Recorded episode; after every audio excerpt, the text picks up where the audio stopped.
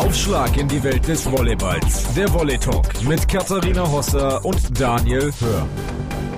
Hallo und herzlich willkommen zu einer neuen Ausgabe des Volley Talks. Und Daniel, die Saison ist endlich gestartet. Wir haben wieder viele Themen, über die wir sprechen können. Ja, ich freue mich sehr. Es ist wirklich äh, an den ersten zwei Spieltagen schon einiges passiert. Und wenn man auf die Tabelle schaut, sicherlich auch Überraschendes passiert.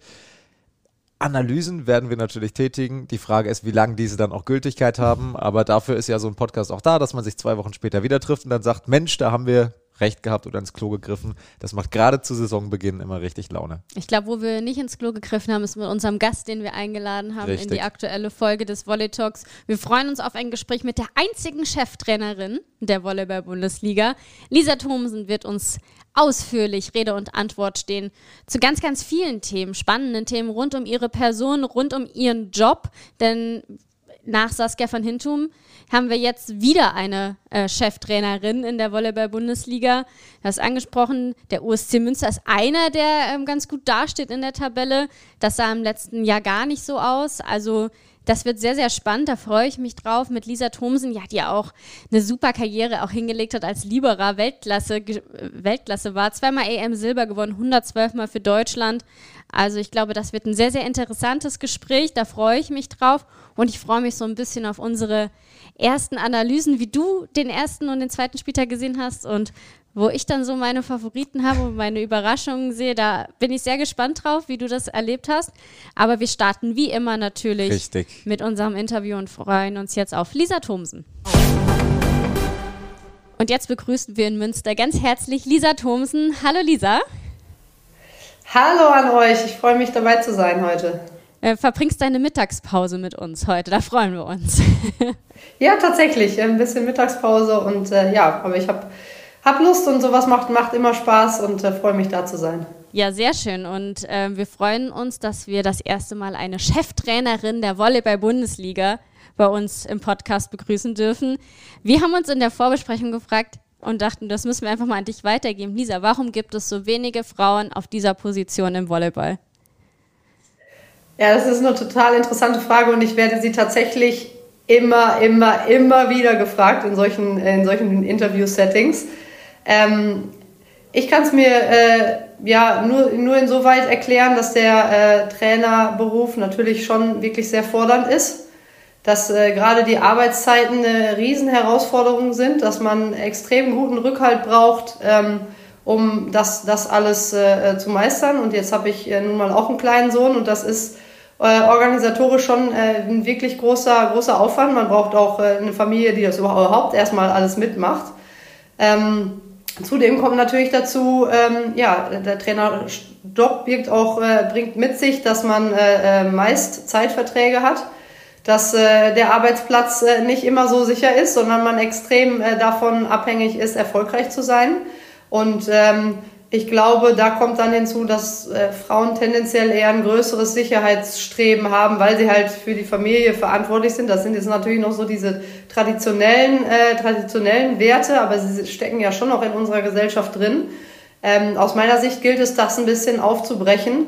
Heißt auch, wenn wir uns mehr äh, weibliche Trainerinnen wünschen, dann müssen wir gerade diese Dinge auch unterstützen dann müssen wir von Anfang an damit umgehen, dass natürlich bei einer Frau irgendwann mal die Familienplanung ansteht, dass die Frauen die Kinder nun mal bekommen müssen und dann eine gewisse Zeit einfach nicht im Job zur Verfügung stehen. Ähm, und da braucht man natürlich dann die, die Unterstützung auch von, den, von dem Verein, vom Umfeld, dass das in irgendeiner Art und Weise auch ermöglicht wird und dass wir äh, Frauen in dem Beruf dann äh, unterstützen und äh, ja auch fördern. Hattet, hattest du das Gefühl, wenn du jetzt gerade so darüber sprichst, dass ähm, das vom Verband, Verein etc. auch gefördert wird oder dass es da tatsächlich dann auch aufgrund der Gegebenheiten, Gegebenheiten, die du gerade genannt hast, eher eine Zurückhaltung gibt, was das Thema angeht? Nein, also ich habe total positive Erfahrungen hier. Der USC Münster hat mich äh, von Anfang an äh, unterstützt Klar, und äh, das, das, das ist so. Es ist eine Herausforderung für einen Arbeitgeber, weil es bedeutet, man äh, verliert einen Mitarbeiter und man muss irgendwie gucken, wie man den, wie man den ersetzt.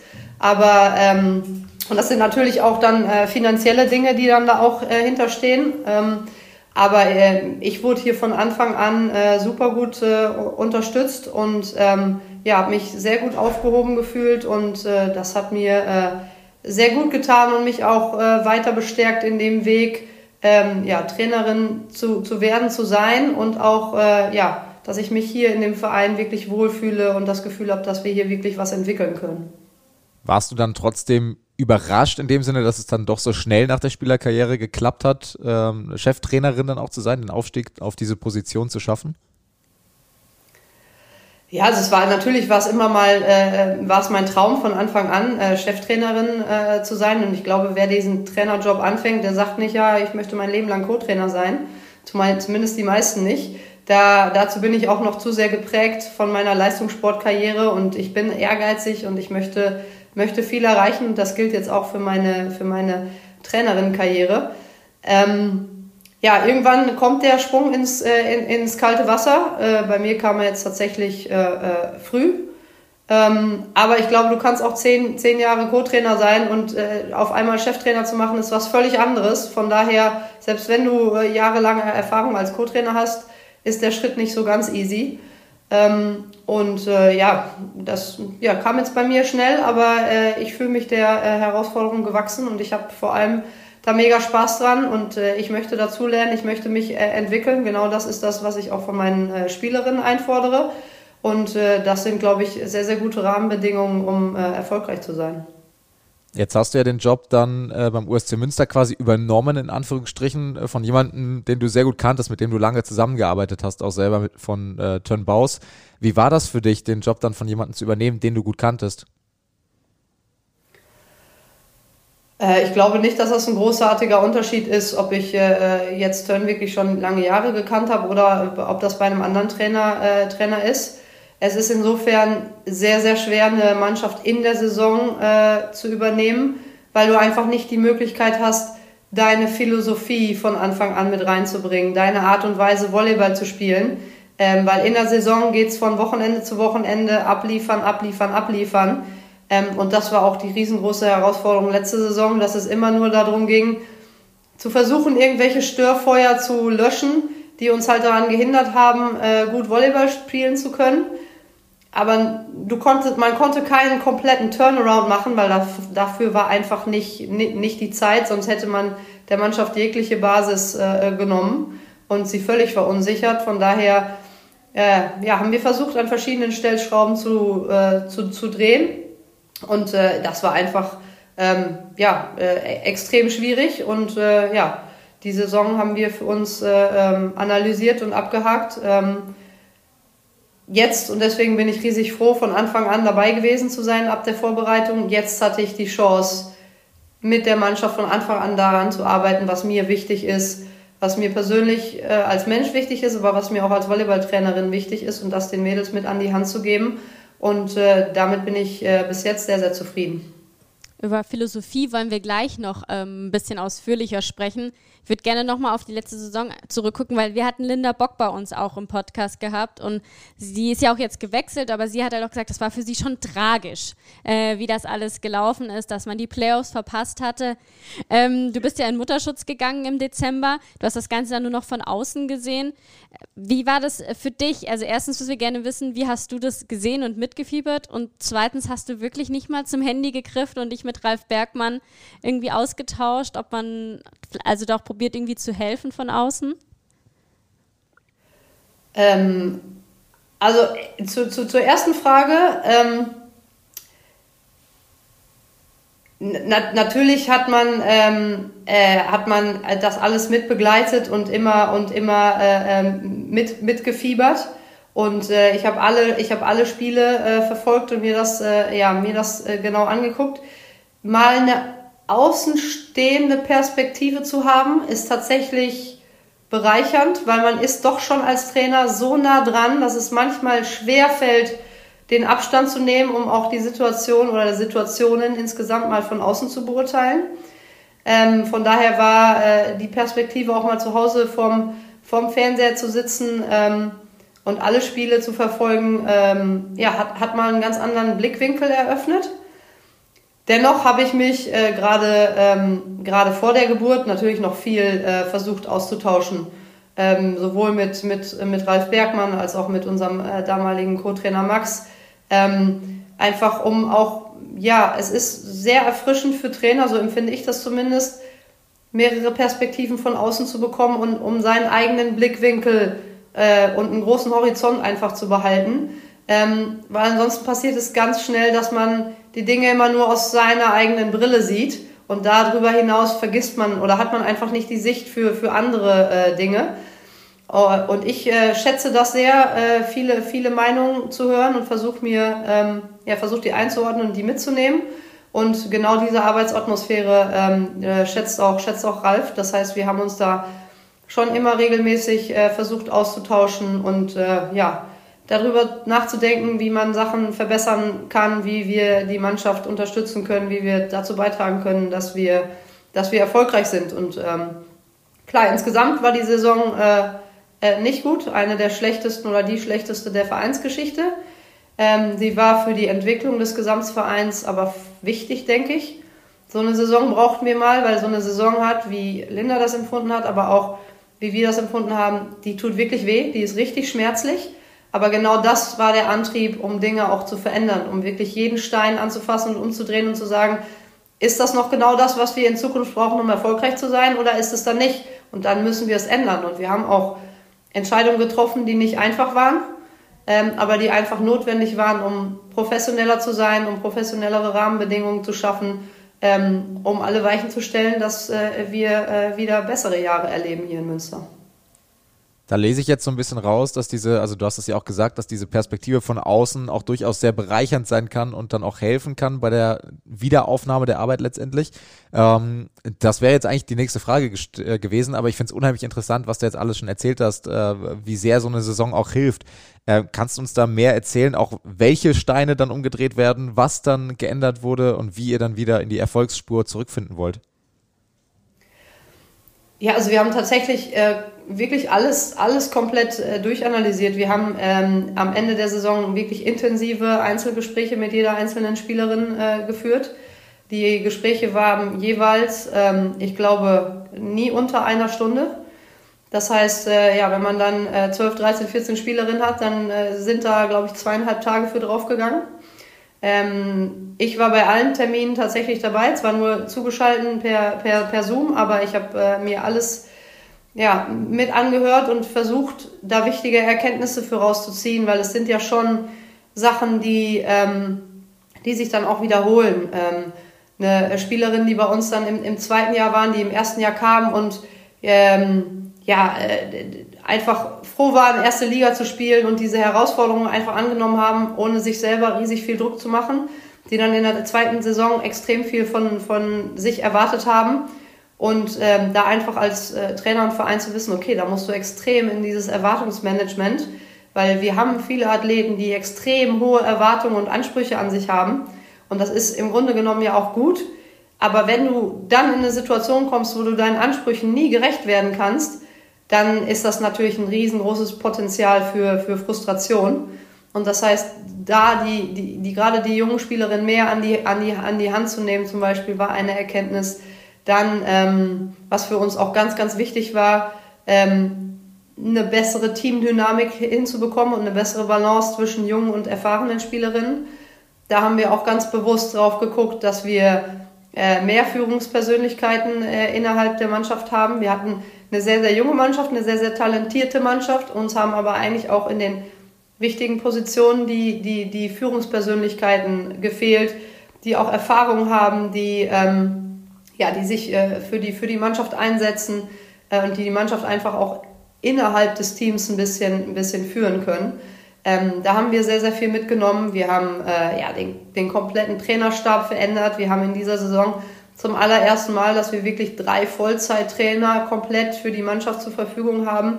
Das sind Dinge, die wir, ähm, ja, die wir analysiert haben und die wir einfach, die wir einfach äh, besser machen wollen. Wir sind, haben uns noch mal mehr professionalisiert im Umfeld, was Ernährungsberatung, was vor allem auch Sportpsychologie angeht. Ähm, in diese Dinge haben wir extrem viel äh, investiert. Die Geschäftsstelle hat sich unglaublich viel ähm, mitgenommen und angenommen, äh, wie neue Spielerinnen hier in Münster, gerade ausländische Spielerinnen in Münster aufgenommen werden, ähm, dass ähm, ja, sie alle an der, an der Wohnung in Empfang genommen äh, worden sind, egal zu welcher Tages- oder Nachtszeit, ähm, dass wir ja auch das mehr leben, dass wir tatsächlich ähm, ein großes Team sind, an dem ja alle ein kleines Puzzleteil sind, was perfekt ineinander greifen muss, damit die Mannschaft äh, letztendlich erfolgreich sein kann. Und da gehört, ja, da gehört alles dazu, was ich jetzt gerade auch genannt habe. Und da haben wir wirklich ähm, uns alles angeguckt und äh, versucht, das professionell und ähm, ja, erfolgsversprechend für die Zukunft auszurichten. Und mit eins der größten Puzzleteile ist eben auch der Trainerposten. Wir haben uns im Vorfeld so ein bisschen gefragt, also eigentlich darf man das gar nicht, die Frage gar nicht stellen, aber wir wollen natürlich so ein bisschen allgemein auf die Philosophie gehen und haben uns gedacht, wir müssen Lisa damit konfrontieren. Als li ehemalige Liberer, da ist man doch dann bestimmt total auf Annahme, Abwehr und gar nicht so aufs Angriff äh, ausge, ausgepolt. Wie, wie, wie ist deine Philosophie? Wie, wie würdest du die beschreiben? Also erstmal allen voran, natürlich, ähm, ja, man ist äh, ein, ein Puzzlestück seiner Erfahrung und äh, mir ist dieses, äh, die, die Elemente ähm, Annahme, aber vor allem auch Blockabwehr ist mir extrem wichtig, war mir als äh, Spielerin extrem wichtig. Finde ich aber tatsächlich auch für eine Mannschaft sehr wichtig, weil Blockabwehr ist für mich das Element, in dem ich Momentum generieren kann, in dem ich Energie generieren kann. Es gibt nichts Geileres, als einen richtig, als einen richtig guten Ball abzuwehren und den dann im Transition-Angriff zu scoren. Die Energie, die da entsteht, ähm, die ist durch nichts anderes zu ersetzen. Im Volleyball erwarten wir, dass wir mit einer Quote von 60, 70 Prozent unseren, unseren Sideout machen. Das heißt mit einer recht hohen Wahrscheinlichkeit. Das heißt, wenn dann der Sideout-Punkt kommt, klar, man freut sich, aber es ist auch ein Stück weit was Erwartbares, was Normales.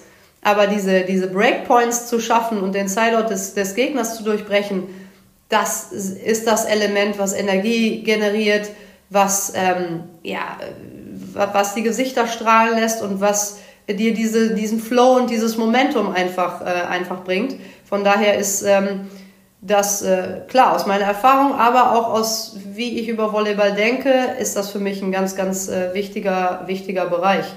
Ähm, das, dieser Bereich fängt aber für mich schon im Aufschlag an.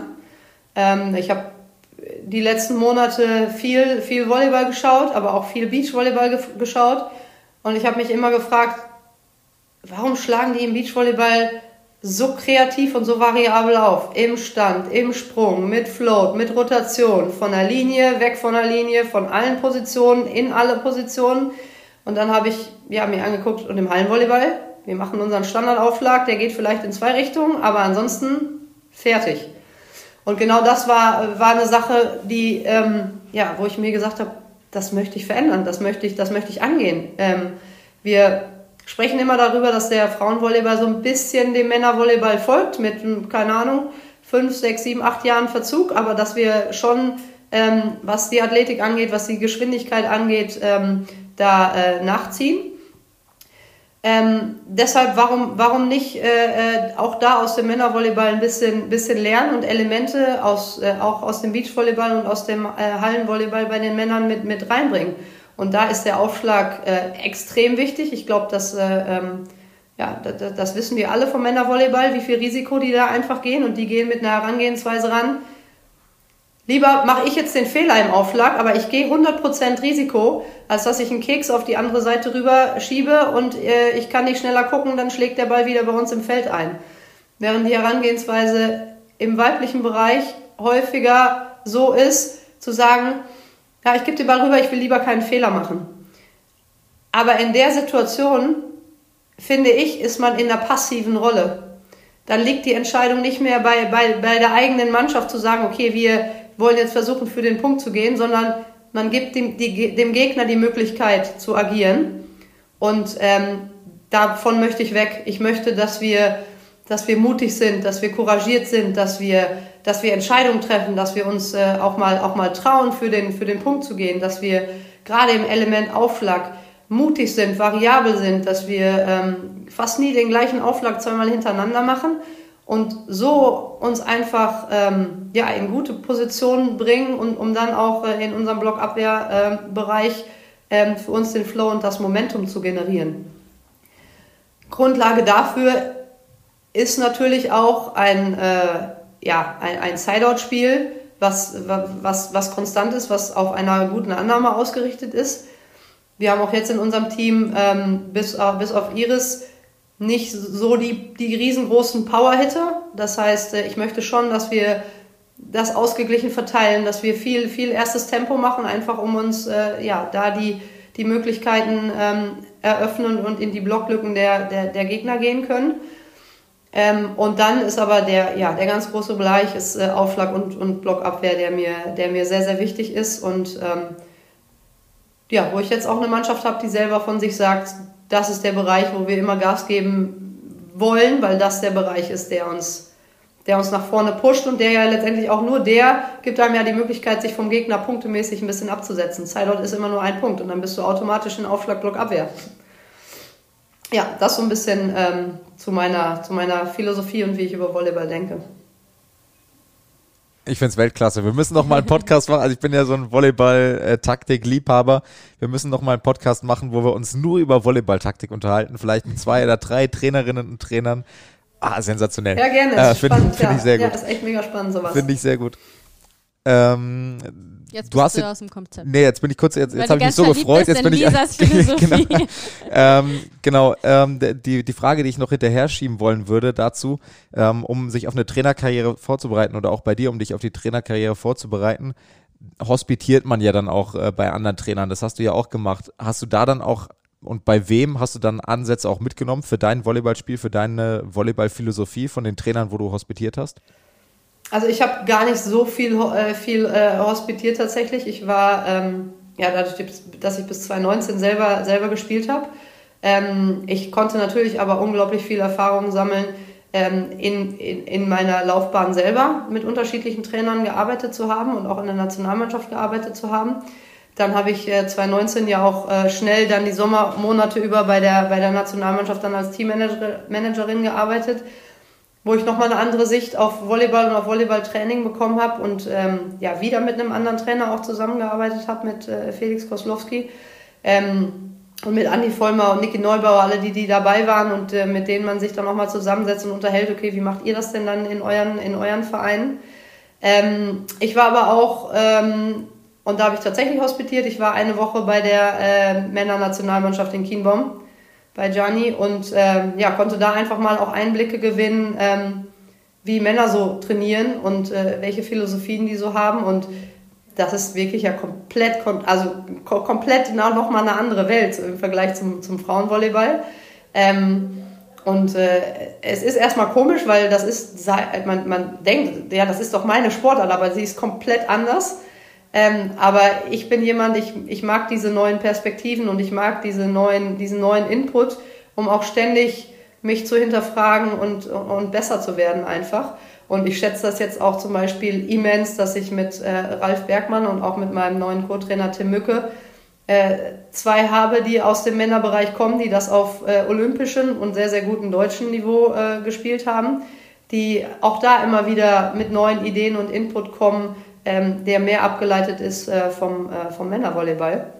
Ähm, und äh, ja, ich, ich, ich, schätze das, das sehr und ähm, ich mag auch unglaublich diesen Austausch unter Trainern. Man kommt da leider ähm, viel zu wenig dazu, aber auch in diesen Podcast-Formaten oder in so Trainer-Talks, dass ähm, ja, einfach mal das drüber reden und philosophieren, wie man über bestimmte Elemente, über Techniken, Techniken denkt das ist einfach unglaublich bereichernd und äh, ja, ich finde das äh, unglaublich spannend.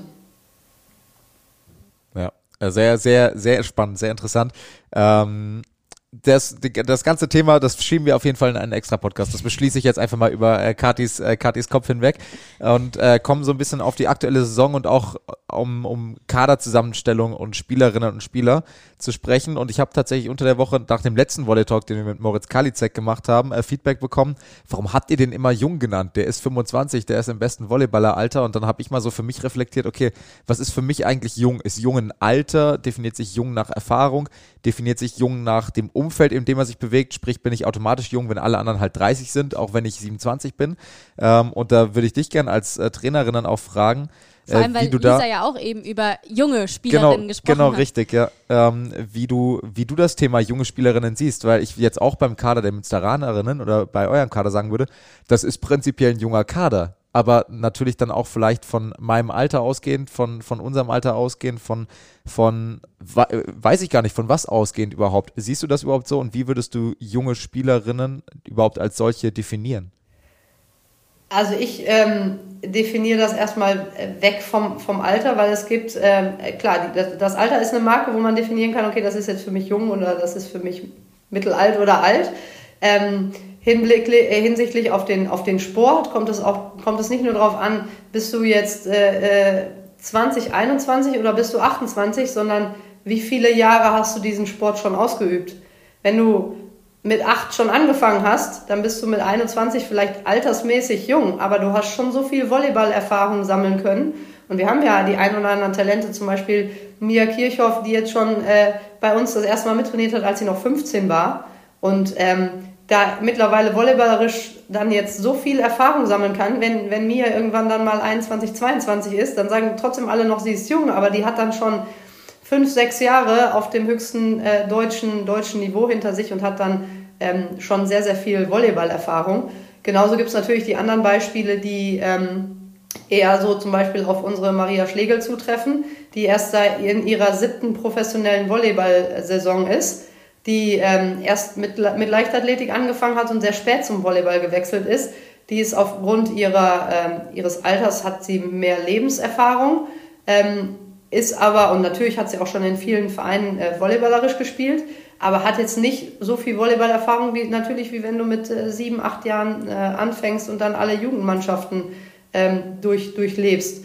Da haben wir ähm, insgesamt aber eine sehr, sehr gute, sehr, sehr gute Mischung, weil wir ähm, meiner Ansicht nach sowohl Leute haben, die, die, die jung sind, aber schon viel Erfahrung haben, aber auch, auch Leute, die, die, die, die jung sind und noch viel, auch volleyballerisch noch viel lernen müssen, aber auch die, die ähm, ja, mit 24, 25 schon äh, Kapitän, lange Kapitän in ihrer eigenen Nationalmannschaft sind, die sowohl schon in unterschiedlichen Vereinen als auch äh, international mit der Nationalmannschaft viel unterwegs waren, die deshalb äh, sehr, sehr viel, sehr, sehr viel mitbringen. Und äh, ja, da muss man immer ein bisschen, bisschen genauer, genauer gucken und ähm, ja, daraus dann auch ableiten, was sind die jeweiligen äh, Bedürfnisse, was, was, was braucht die Spielerin, um besser zu werden und was müssen wir demnach als Verein und als, als Trainerteam ähm, ja, da zur Verfügung stellen, um äh, ja, die Leute zu fordern, aus der Komfortzone zu holen und äh, ja, äh, Input zu geben, dass die Mädels sich entwickeln. Du bist auf jeden Fall noch eine junge Trainerin. Äh, das, das, können wir mal festhalten. Ähm, eine Frage hätten wir auf jeden Fall noch, was so das sportlich angeht. Wir haben ja gerade schon über die vergangene Saison gesprochen. Die ist abgehakt. Ihr habt jetzt zum Saisonstart zwei Siege eingefahren, allerdings jetzt auch nicht gegen die Top-Mannschaften. Am Sonntag steht da das große Kräftemessen mit Stuttgart an. Was ist eure, euer Ziel diese Saison? Also was ist für euch realistisch? Ja, also erstmal ist es, glaube ich, in dieser Saison, und das zeigen jetzt schon die ersten zwei Spieltage, unglaublich spannend. Und ich hatte schon vorher ein bisschen prophezeit, irgendwie äh, gefühlt, ist das Mittelfeld noch enger zusammengerückt oder ist das Mittelfeld insgesamt nach oben und nach unten größer geworden. Das heißt, äh, jeder kann jeden schlagen. Es ist äh, tagesformabhängig. Es ist auch davon abhängig, okay, muss man reisen, spielt man auswärts, spielt man zu Hause, äh, hat man Leute, die, die krank sind oder die, die verletzt sind. Ähm, aber nichtsdestotrotz ähm, wollen wir natürlich in die Playoffs. Ähm, das, äh, das, das ist unser, unser festes Ziel. Äh, ich kann mich auch nicht vor, vor unser Präsidium und vor die Mannschaft stellen und sagen, ja, wenn wir 9. oder 10. werden, bin ich damit zufrieden. Ähm, dafür haben wir auch absolut nicht die Typen, sondern wir haben auch genau nach den Charakteren gesucht, die wettkampforientiert sind, die super ehrgeizig sind. Das heißt, ähm, die, die, die, die wollen, äh, die, die richtig, äh, ja, die, die richtig äh, Lust haben, Gas zu geben und ähm, ja, diesen Wettkampfmodus einfach haben. Ähm, deshalb glaube ich, dass äh, ähm, ja, wir ganz klar die Zielstellung ausgeben müssen, dass wir, dass wir in die Playoffs äh, wollen, auch weil der Verein für mich, der USC Münster, definitiv in die Playoffs gehört. Und ähm, zudem ähm, wir auch jetzt ja alles dran gesetzt haben, nicht nochmal so eine Saison zu erleben wie, wie in der letzten Saison. Und ähm, da ist äh, das Playoffs, äh, die Playoffs zu erreichen natürlich ein ganz, ganz großes Ziel von uns.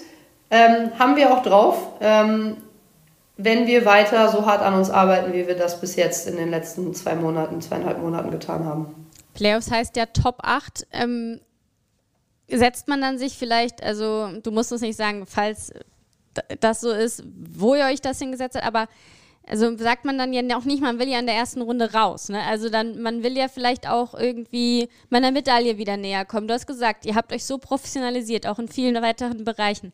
Muss man sowas als Ansporn, sich intern in der Mannschaft auch nochmal setzen, vielleicht auch nochmal irgendwie eine Stufe weiterzugehen?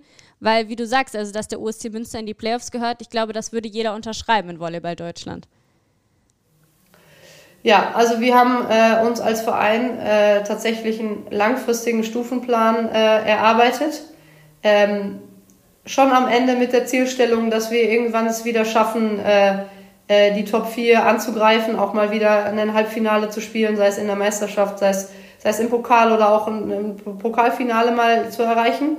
Ähm, das ist von unserem Stufenplan aber äh, ein längerfristigeres Ziel, weil dafür muss äh, insgesamt drumherum auch noch viel mehr, viel mehr passieren.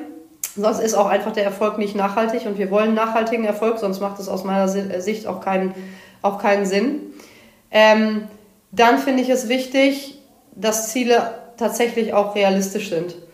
Und wir haben jetzt noch über noch keine äh, konkreteren Ziele gesprochen, einfach weil äh, wir super viele neue Spielerinnen haben, die auch die Bundesliga nicht kennen. Das heißt auch, man kann die Gegner noch gar nicht einschätzen. Man weiß noch gar nicht, okay, was ist denn das Level, was ich wirklich bringen muss, um tatsächlich mein Ziel zu erreichen. Und dann kommt es wieder dazu, wenn ein Ziel unrealistisch wird, dann läuft man immer wieder gegen Frustrationen an, weil man merkt, okay, ähm, ich schaffe das nicht, das Ziel ist zu hoch gegriffen und man rutscht dann so in diese, in diese Vier-Zone, weil einfach das Ziel zu den eigenen Fähigkeiten ähm, nicht, nicht passt.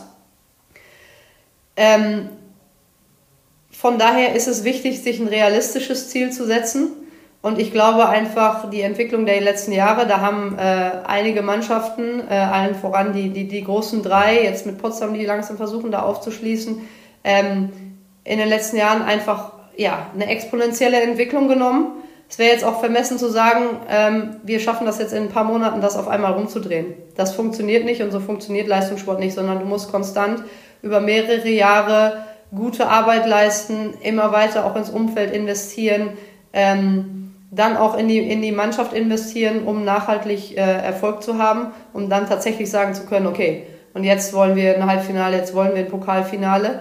Ähm, natürlich muss man sich Ziele setzen, die, die, die hochgeste hochgesteckt sind, aber in die nähere Zielplanung, ähm, damit wollen wir uns noch ein bisschen Zeit lassen. Einfach auch, um der Mannschaft, den einzelnen Spielerinnen eine Chance zu geben, wirklich mal zu gucken, ähm, was ist das Niveau, was ich hier wirklich bringen muss, was ich hier leisten muss. Und das ist äh, stetig gestiegen in der Bundesliga. Das macht mich natürlich sehr glücklich und es äh, ist, ist spannend. Ähm, aber auch einfach, um das äh, gut einschätzen zu können. Und äh, bis dahin, bis wir uns dann auch mit unseren Sportpsychologen zusammensetzen und das besprechen, denken wir wirklich äh, Spiel für Spiel.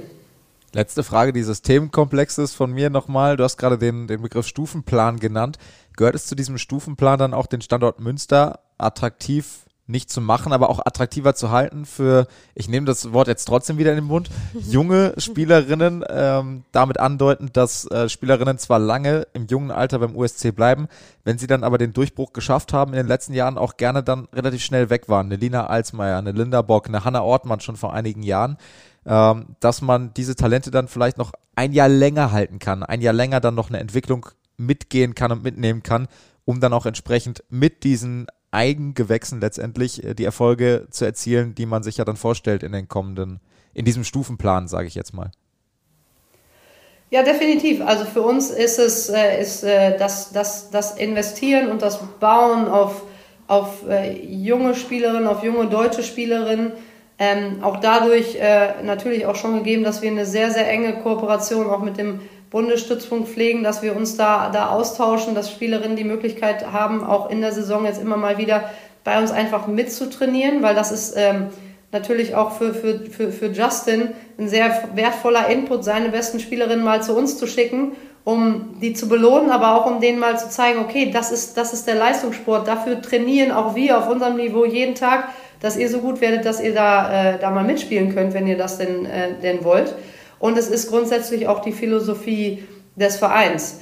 Wenn du dann natürlich große Talente hast, die du lange halten möchtest, was, ähm, was ich absolut unterstütze und was extrem äh, viel Sinn macht, da musst du denen aber natürlich auch was bieten können.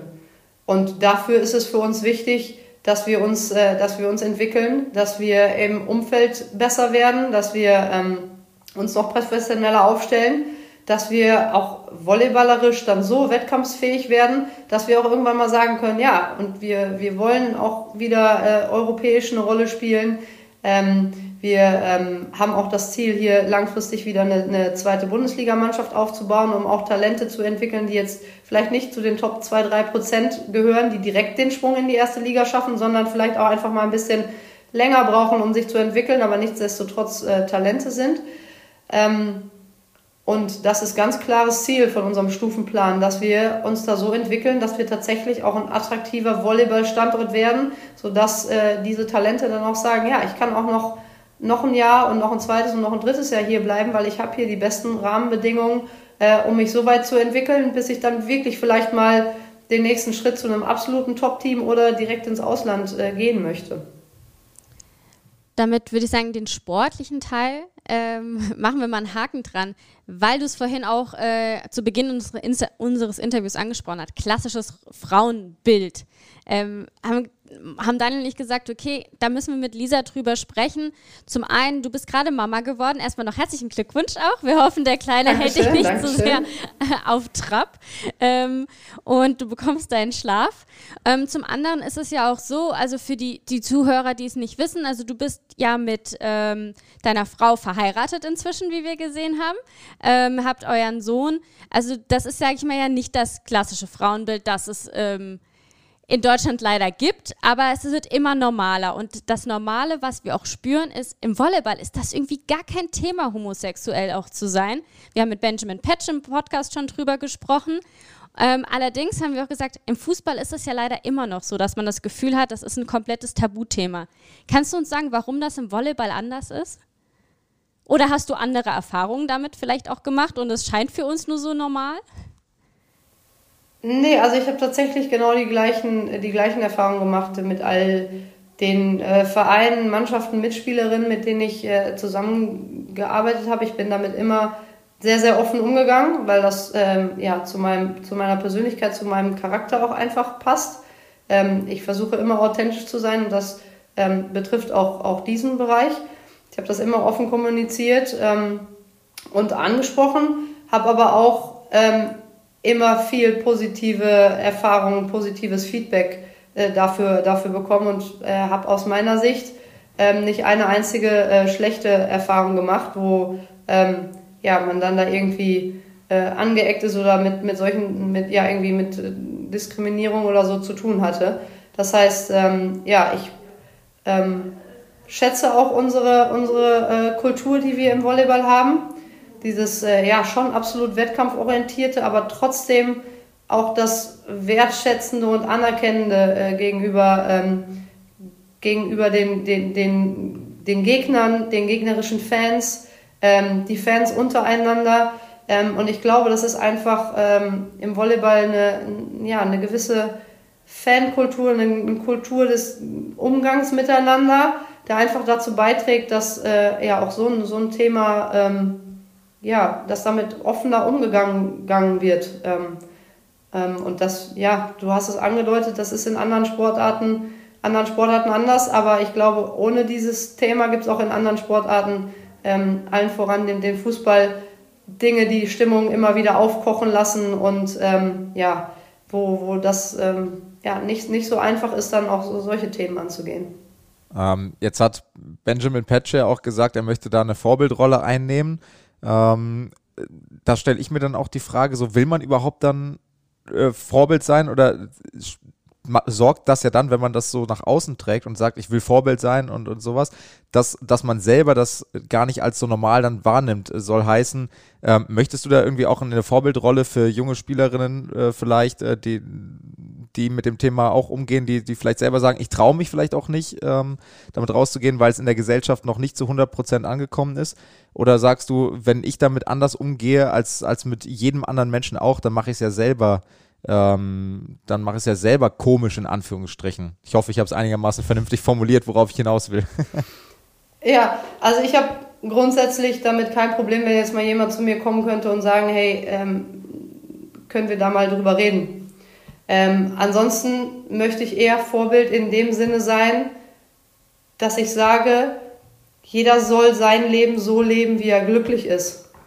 Ähm, und in dem Sinne möchte ich, möchte ich ein, ein Vorbild, äh, Vorbild sein. Ähm, ähm, ich, sehe da meine Vorbildrolle nicht in, in, in dem Sinne, dass ich sage, ja, ich bin homosexuell und ich hänge das jetzt an die, an die große Fahne und das muss jeder, muss jeder wissen, sondern ähm, ich, und ich glaube an die, ja, an die Herangehensweise ans Leben, dass du dein Leben so leben solltest, dass du mit dir zufrieden bist, dass du glücklich bist, dass du ähm, mit den Leuten, mit der Familie äh, ähm, ja, zusammenlebst, die dich glücklich machen, dass du aber auch, das geht auch in andere Bereiche, das geht auch, dass du ähm, einen Job findest, der dir Erfüllung bringt, der dich, der dich glücklich macht. Und ähm, wenn, wenn das in anderen Bereichen nicht so sein sollte, dann zu ermutigen und zu sagen, ähm, bau dein Leben so für dich auf, dass du darin Erfüllung findest, weil letztendlich, wir haben, wir haben nur das eine.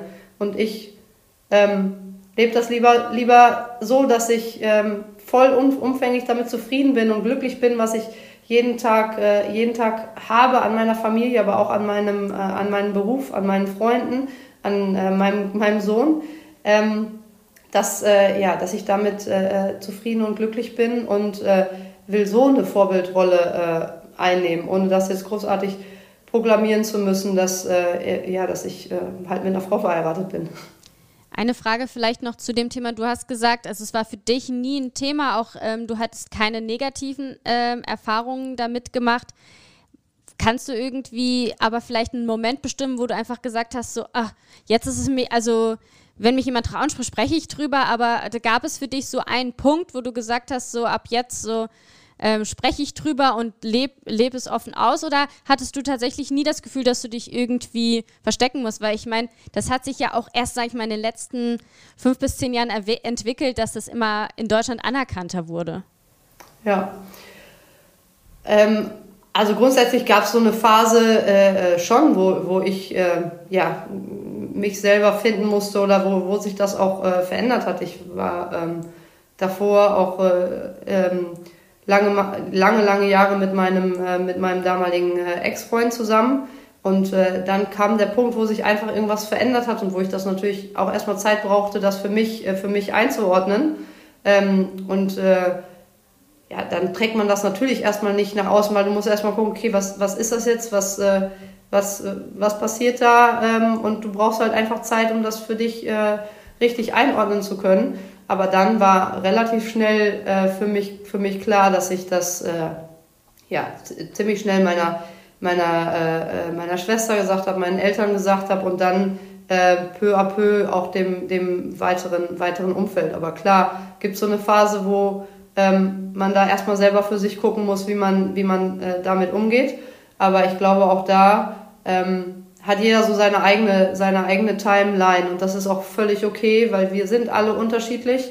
Ähm, und da gibt's nicht, äh, ja, mach das so oder mach das so. Das muss jeder für sich ein bisschen, bisschen selber rausfinden und ja, es wird dann, ja, der eine oder andere wird vielleicht auch mal eine schlechte Erfahrung gemacht haben und ähm, dann, ähm, ja, hat man vielleicht auch vor dem nächsten Menschen, dem man es erzählt, äh, hat man äh, irgendwie ein bisschen, ein bisschen Angst, ob jetzt äh, das offen angenommen wird und äh, ob man da bestärkt wird, so zu sein, wie man ist, oder ob man äh, damit ein bisschen aneckt. Und ähm, das kommt natürlich dann auch immer noch dazu. Lisa, vielen, vielen Dank zum einen für die persönlichen Einblicke. Ähm, wir einfach mal in dein Privatleben reingestöbert, aber auch für deine Einblicke in, in deine Arbeit beim USC Münster. Der Daniel, dem, der hat immer noch Herzchen in den Augen, wenn er an deine Philosophie-Antwort denkt. Also ich glaube, da können wir alle sehr, sehr viel mitnehmen. Vielen Dank für die Zeit auch und ähm, ja, alles Gute für den USC und dann sieht man sich vielleicht in den Playoffs ja wieder. Ja, vielen Dank. Hat sehr viel Spaß gemacht, dabei zu sein. Wir haben es versprochen, wenn die Saison startet, dann gehen wir auch auf die Vereine näher ein. Und jetzt sind zwei Spieltage schon hinter uns. Und eben das wollen wir tun. Erstmal für dich äh, hier die Frage, die ich mir aufgeschrieben habe, Daniel. Ist das so ein typischer Saisonstart, den wir so erlebt haben? Es ist wirklich ein typischer Saisonstart. Also es zeichnet sich ja schon etwas ab, was eigentlich immer in solchen Phasen ist. Wenn kurz vorher ein Turnier war, in dem Fall noch ein langer Olympiasommer davor, eine Nations League etc., aber vor allen Dingen die Europameisterschaft direkt vor dem Saisonbeginn. Gerade die Teams, die einige Nationalspieler und Nationalspielerinnen in unserem Fall haben abstellen dürfen, Schrägstrich müssen, äh, die haben noch Probleme zu Saisonbeginn. Die haben noch Probleme, sich zu finden. Und äh, das zeichnet sich durch einen neunten Platz der Dresdnerinnen, durch einen zehnten Platz der Schwerinerinnen dann schon mal in dem Sinne ab. Andere Vereine, die das eben nicht hatten, haben das gut kompensiert und haben jetzt auch die Chance genutzt, schon mal Punkte zu sammeln. Ähm, was so ein bisschen, ein bisschen, die Tabelle natürlich durcheinander würfelt, aber für diese Vereine, sei es jetzt äh, Suhl, sei es Wiesbaden, ähm, schon mal positiv ist. Ich glaube, Wiesbaden, das war für mich die Überraschung, dass die 13 gegen Dresden gewonnen haben, die kurz davor ja den Supercup gewonnen haben. Ja. Das war so, als ich das gelesen habe, da hatten wir parallel das Live-Spiel, den Saisonstart Schwerin gegen Potsdam auf Sport 1 und ich habe äh, in der Regie gesessen und habe Dirk Berscheid aufs Ohr gesagt, mach mal Cross-Promo auf Sport 1 extra und sag denen, es bahnt sich eine Sensation an in Wiesbaden. Und dann fragte er mich so, wieso, wie steht's denn? Ich so, ja, gleich 3-0. ähm, da waren wir wirklich super überrascht, dass sie das so knallhart durchgezogen haben. Es war ja auch eng. Ja. Das muss man ja auch sagen. Da könnte man auch meinen, oh, vielleicht kommen die dann nochmal ins Wanken. Aber Wiesbaden hat das wirklich souverän zu Ende gespielt. Und ich muss mich abfeiern. Ich habe letzte Saison immer gesagt, Tür Stuttgart, gebt der Lena Grosse Scharmann eine Chance. Die kann zocken. Und dass sie zocken kann, hat sie da auch bewiesen. Bekommt mit Abstand die meisten Angriffe, ähm, macht davon knapp 40 Prozent weg. Hervorragende Quote. Ähm, also hat als Hauptangreiferin, wie in Straubing auch vor ihrer Rückkehr nach Stuttgart, jetzt auch in Wiesbaden gezeigt, dass sie direkt in der Lage ist, auch gegen größere Teams, größere Namen, in dem Wissen, dass Dresden ja auch seine Probleme hat, richtig out zu performen. Das hat mir sehr gut gefallen. Ansonsten gab es für dich noch irgendwas, was du positiv jetzt mal rausfindest? Weil ich glaube, negative Überraschungen, da wollen wir gleich noch ein bisschen genauer drauf eingehen, auf die Problemkinder. Aber gab es noch was, was du herausheben würdest? Ja, also äh, Wiesbaden auf der einen Seite, wie gerade schon besprochen, die wirklich einen guten Saisonstart hingelegt haben und dann eben auch Dresden haben schlagen können. Das ist hervorragend. Und Suhl hat es eben auch gut gemacht, hat in beiden Spielen gepunktet. Ähm, hat auch da die Gunst der Stunde genutzt letztendlich. Hat zwar gegen Aachen knapp verloren, das war bitter. Das war ein ganz, ganz heißes Match, dann auch 17 zu 19 im Tiebreak. Aber dann eben auch Schwerin glatt mit 3 zu 0 geschlagen. Und ja, auch Schwerin hat Probleme, werden wir auch gleich noch drauf zu sprechen kommen.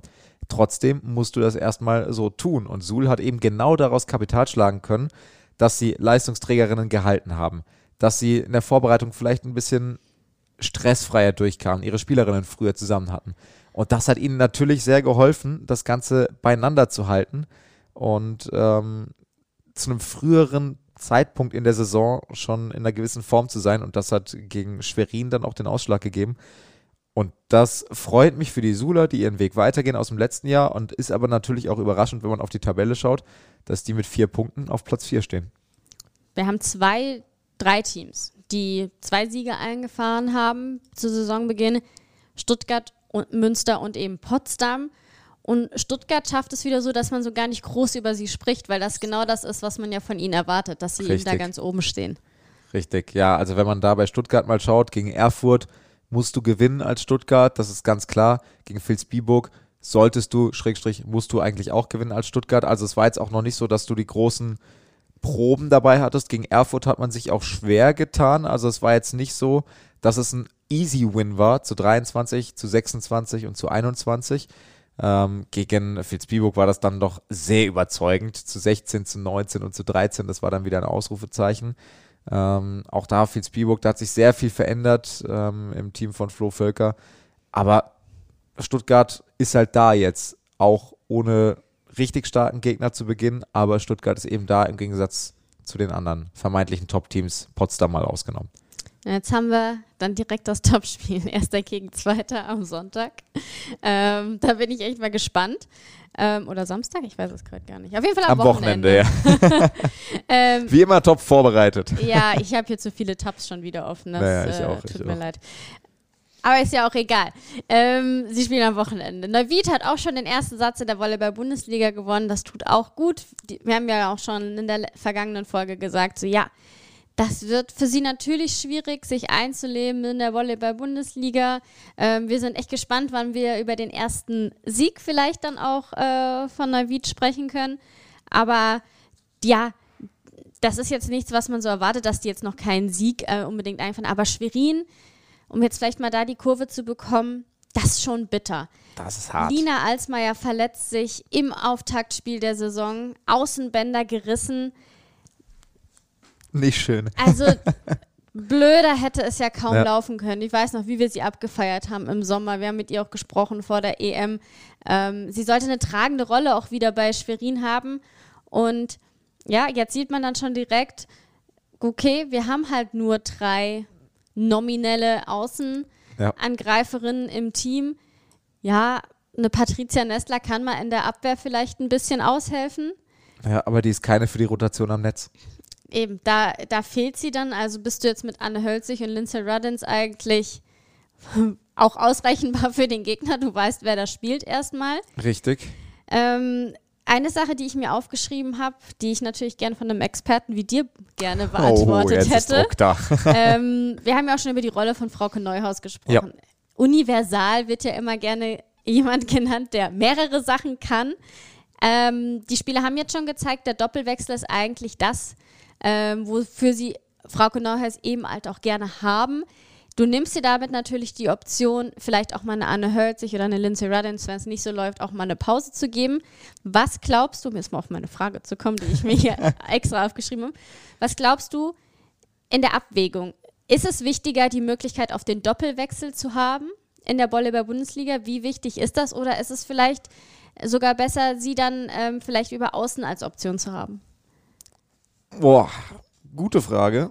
Danke. Ähm, tatsächlich der Doppelwechsel bei Schwerin in dem Sinne, ja, es kommt tatsächlich so ein bisschen drauf an. Also Denise äh, Imodu ist so ein bisschen. Imudu, das haben Imodu, wir ja, stimmt, stimmt, richtig. Das O betont man nicht. Ähm, I'm very sorry. Hast du nicht den Volley schneid, schneid, Schneiden wir nicht raus, natürlich. ähm, ist mit ihren knapp 1,80 okay im Block und springt ja auch. Deshalb. Aber das ist gut, dass sie auch springt. Genau, aber springt auch entsprechend hoch. Das heißt, äh, dafür brauchst du den Doppelwechsel bei Schwerin gar nicht so unbedingt. Es wäre dann eher die Geschichte, drei Angreiferinnen vorher zu haben. Das nimmt einem natürlich schon die Option. Ähm, da ist es mit Sicherheit ein Nachteil oder kann es ein Nachteil sein. Ähm, gefühlt, ohne das statistisch untermauern zu können. Also kann auch sein, dass Felix mich anruft oder sich irgendwer meldet und sagt, das ist kompletter Blödsinn. Aber gefühlt Felix Koslowski, einer der Trainer in der Volleyball-Bundesliga, der eher weniger dann auch den Doppelwechsel einsetzt als andere Trainer.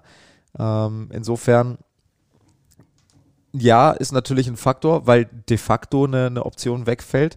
Wenn Hölzig und Ruddens performen, dann kannst du Ende des Satzes ja trotzdem den Doppelwechsel ähm, einsetzen. Also es passiert ja nur im Fall, dass Ruddens und Hölzig nicht performen. So, und letztendlich hat dann eine Frauke Neuhaus eine richtig entscheidende Rolle beim SSC Palmberg Schwerin. Und so blöd das klingt, von ihr hängt es letztendlich ab, weil von ihr abhängt, ob Felix Kozlowski irgendeine Möglichkeit hat, was im Spiel zu verändern. Sonst hat er keine Chance, weil das Spiel ist sonst starr. Du kannst eine Mittelblockerin austauschen. Das verändert dein Spiel aber jetzt nicht großartig. So, aber wenn eine Frauke Neuhaus nicht performt, dann hast du weder auf Außen noch mit dem Doppelwechsel Option. Und das ist hart. Und das wird Schwerin unheimlich einschränken. Und da bin ich wirklich gespannt. Da wird jetzt viel Druck auch auf Frauke Neuhaus lasten. Ähm, und da bin ich gespannt, wie dosiert Felix Kozlowski sie auch jetzt immer mal wieder einsetzen wird, wenn es vielleicht nicht nötig ist, um ihr einen Spielrhythmus zu geben, um ihr ein gutes Gefühl auch zu geben, dass wenn sie dann gebraucht wird auf dem Feld, und das wird der Fall sein, weil ähm, eine Anne Hölzig nicht damit gerechnet hat, auch vielleicht, dass sie, dass sie spielt, ähm, und eine Lindsay Ruddins vielleicht auch mal den Druck oder die irgendwann überspielt sind, du hast noch internationale Wettbewerbe, ähm, irgendwann mit Sicherheit mal nicht performen werden. Und dann brauchst du Frauke Neuhaus. Und dann muss sie einen Rhythmus haben, weil von 0 auf 100 wird die auch nicht performen. Oder nicht auf dem Level performen, wo du es vielleicht brauchst. Das ist super schwer. Und das liegt dann auch gar nicht an ihrem Können, sondern einfach am Rhythmus. Und das wird jetzt wirklich ein Wabonspiel für Felix Kozlowski, allen soweit Rhythmus zu geben, aber trotzdem Anne Hölzig und Lindsay Ruddins als diejenigen, die es jetzt reißen müssen, erstmal auf Außen zu stärken unheimlich komplizierte Situation für Schwerin. Und am Ende des Tages kann man jetzt auch drüber reden, ob man aufgrund dieses Ausfalls von Lina Alsmeier nochmal über Saisonziele in korrigierter Form sprechen muss. Werfe ich jetzt mal so rein. Also erstmal kann man ja sagen, dass Felix Koslowski gesagt hat, also Frauke Neuhaus werden wir auch jetzt auf der Außenposition auf jeden Fall im Training vermehrt einsetzen. Sie soll ja. da definitiv auch irgendwie ein bisschen ja, sich reinfinden in diese Rolle. Was ich ja das äh, Verrückte finde, dass sie jetzt am Freitag gegen Dresden spielen, gegen die, gegen die sie ja schon auch im Supercup gespielt haben. Und Dresden geht es ja irgendwie auch nicht besser. Also das kommt ja auch noch dazu. Ich glaube, no, Position 9 in der Tabelle, also direkt davor ähm, angesiedelt, also vor den Schwerinerinnen. Richtig, ja. Eben die angesprochenen 0 zu 3 Niederlage gegen die Wiesbadenerin und dann aber auch ähm, hart umkämpft gegen Aachen in fünf Sätzen. Das ist ja auch nicht das, was man sich äh, erwartet hätte zu Beginn der Saison, dass wir jetzt sozusagen bei Dresden gegen Schwerin von 9 gegen 10 sprechen und nicht von weiter oben in der Tabelle. Glaubst du, dass die am Ende trotzdem noch oben dabei sein können, weil du ja auch eben angesprochen hast, äh, Saisonziele muss man überdenken? Ja, also bei Dresden hat sich genau letztendlich auch das gezeigt, ähm, was wir bei Schwerin jetzt als Thema haben und was ja auch Alexander Weibel, ähm, ich hatte ja den Einschub beim letzten Volley Talk noch, was er mir dann auch am Telefon nochmal gesagt hatte, es besteht auch da ein Problem erstmal in Anführungsstrichen auf der Außenannahmeposition durch Verletzungen. Äh, Linda Bock hat wieder gespielt auf Außen, hat durchgespielt. Jennifer Janiske hat durchgespielt. Eine Sina Stöckmann hatte mal einen Kurzeinsatz auf Außen, aber ansonsten war es das auch. Ähm, und dann musst du, hast du auch da wieder einen Druck, dass beide performen müssen. Und genau das hat gegen Wiesbaden eben nicht funktioniert. Ähm, die Annahme war in Ordnung bei beiden. Ähm, aber perfekt ans Netz kam eben nicht viel und dann geht es oft hoch über Außen, geht es oft hoch über Diagonal und dann eben meistens über Jennifer Janiska und Maya Stork. Und die haben halt etwas unterperformt äh, gegen Wiesbaden. Und Wiesbaden hat das halt wirklich gut genutzt mit einer Diagonalen, die gut funktioniert hat, mit einem variablen Spiel, ähm, wo ähm, zwar Lena Grosser-Schamann den Großteil der Bälle bekommen hat, aber dann auch eine Laura Künstler was bekommen hat, Tanja Großer viel bekommen hat und die das dann auch gut gelöst haben. Und ähm, beim Dresdner SC auch da viele Bälle, Linda Bock, die hat 36 Bälle bekommen als vermeintliche Backup außen, in Anführungsstrichen, die eigentlich als Liberer geholt wurde. Jennifer Janiska hat 26 Bälle bekommen ähm, und war da auch einfach nicht so effektiv. Klar, Janiska hat, bekommt die schweren Bälle, bekommt die schwersten Bälle vielleicht aufgrund ihrer Erfahrung und dann kannst du die Quote auch nicht allzu ernst nehmen. Da sind einige Tipps dann auch dabei. Aber am Ende hat es dann einfach nicht so zusammengepasst bei Dresden und du hast eben nicht die Option, mal was zu tun. Oder zumindest nicht die Option auf dem gleichen Niveau. Und kannst nicht erwarten, dass eine Sina Stöckmann bei allem Talent direkt so performt wie eine Jennifer Janiska im Schnitt. Und äh, das hat auch Dresden so ein bisschen für mein Gefühl ähm, gegen Wiesbaden das Genick gebrochen. Klingt jetzt arg hart, aber ähm, ja, so ein wenig ein Bein gestellt, möchte ich mal sagen. Und äh, dann kann so ein Spiel eben auch verloren gehen, wenn Dresden, äh, wenn, wenn Wiesbaden gut performt, was sie eben getan haben, was mich persönlich überrascht hat, aber was mich persönlich auch freut, gerade für Lena Grosse-Schamann zum Beispiel.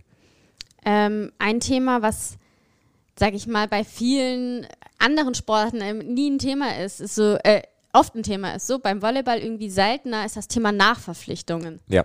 Also man sagt jetzt, okay, ähm, Lena, äh, Lena, Lina, ja. ist schwer, ist schwer. Lena Große-Schaumann, Lina Alsmeier fällt mehrere Wochen aus. Okay, mehrere Wochen. Das ist für mich von vier bis acht. Ja. Ähm, und bei Dresden war es ja so, dass ähm, ja schon vor der Saison klar war, dass ähm, die Spielerin. Ja, die US-Amerikanerin. Die genau. US-Amerikanerin ausfällt. Muss man, also ist es dann fahrlässig, nicht nachzuverpflichten oder kann man sich das vielleicht einfach nicht leisten? Mehrere Punkte. Also erstmal, also bei, bei, ich denke, in Schwerin kannst du von sechs Wochen Minimum ausgehen bei Lina Alsmeier, ähm, als äh, ausgebildeter Mediziner meinerseits ja, natürlich. Ja. ähm, Nachverpflichtung ist tatsächlich so ein Thema. Also auch darüber habe ich mit Alex Weibel letzte Woche gesprochen, dann natürlich nur im Zusammenhang mit dem Dresdner SC, zum SSC Palmberg Schwerin komme ich dann gleich. Aber der sagte dann auch so, ja, also Nachverpflichtung ist halt in dem Sinne so ein Thema, wer ist gerade auf dem Markt, wen, wer passt zu unserem Spielsystem, wer passt in die Mannschaftsstruktur. Ähm, nur des Nachverpflichtens willen, nur der Breite willen, möchte er keinen verpflichten, sondern dann eher die jungen Spielerinnen stärken. und dann im Winter schauen, was passiert vielleicht noch bei Spielerinnen, die bei anderen Vereinen unzufrieden sind, die aber gut ins System Dresden passt. Aber er möchte halt nicht diese Hauruck-Aktion quasi ähm, bringen und da jemanden Klingt vernünftig. holen.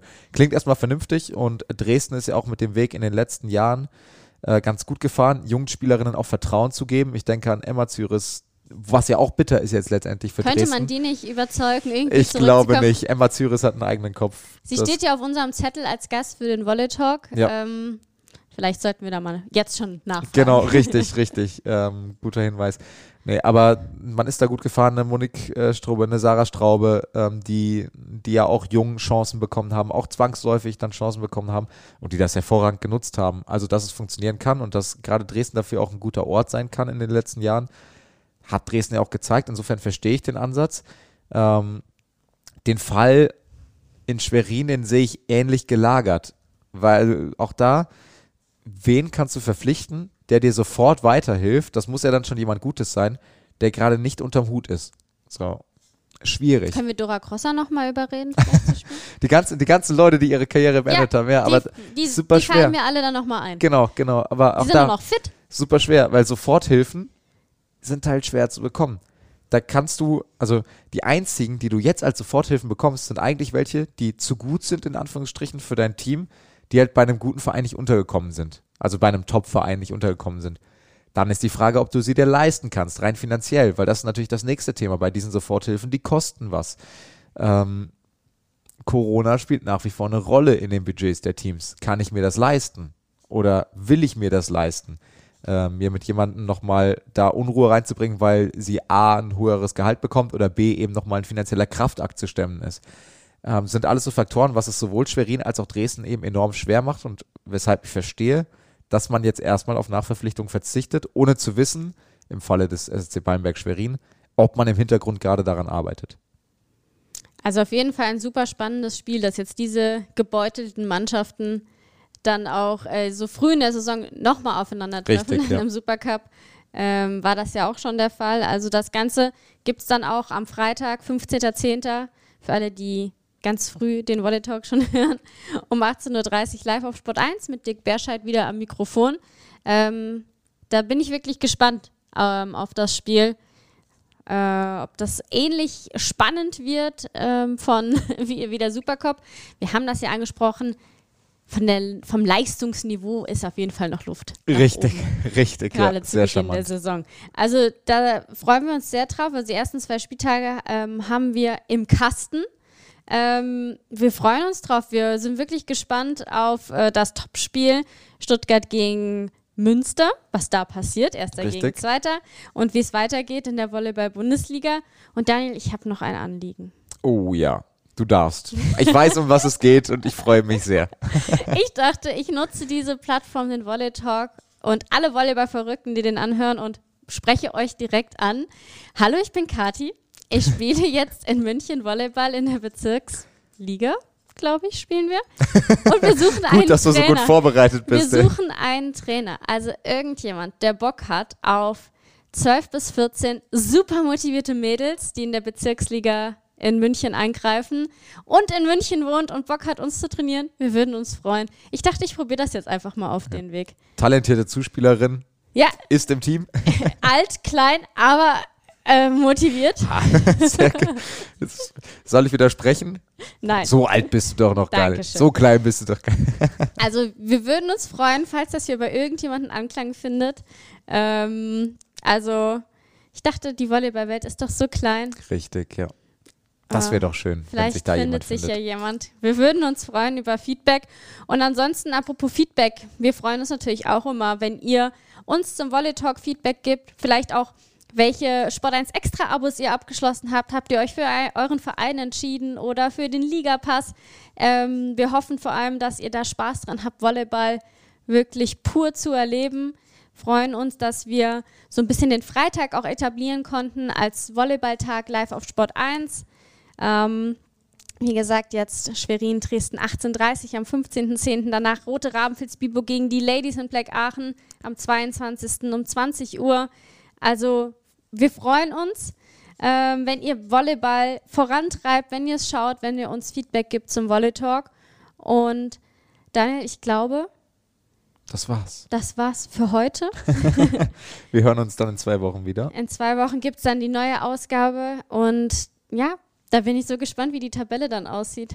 Ich auch, ich auch. Mal schauen, ob sich weitere Tendenzen rausbilden, ob nachverpflichtet wird, was auch immer passiert. Vielen Dank Kathi. Mir hat Spaß gemacht. Danke fürs Zuhören mal wieder. Kathi hat schon gesagt, Feedback gerne zu uns und dann hören wir uns in zwei Wochen wieder. Bleibt gesund bis dahin. Bis dann. Ciao. Ciao.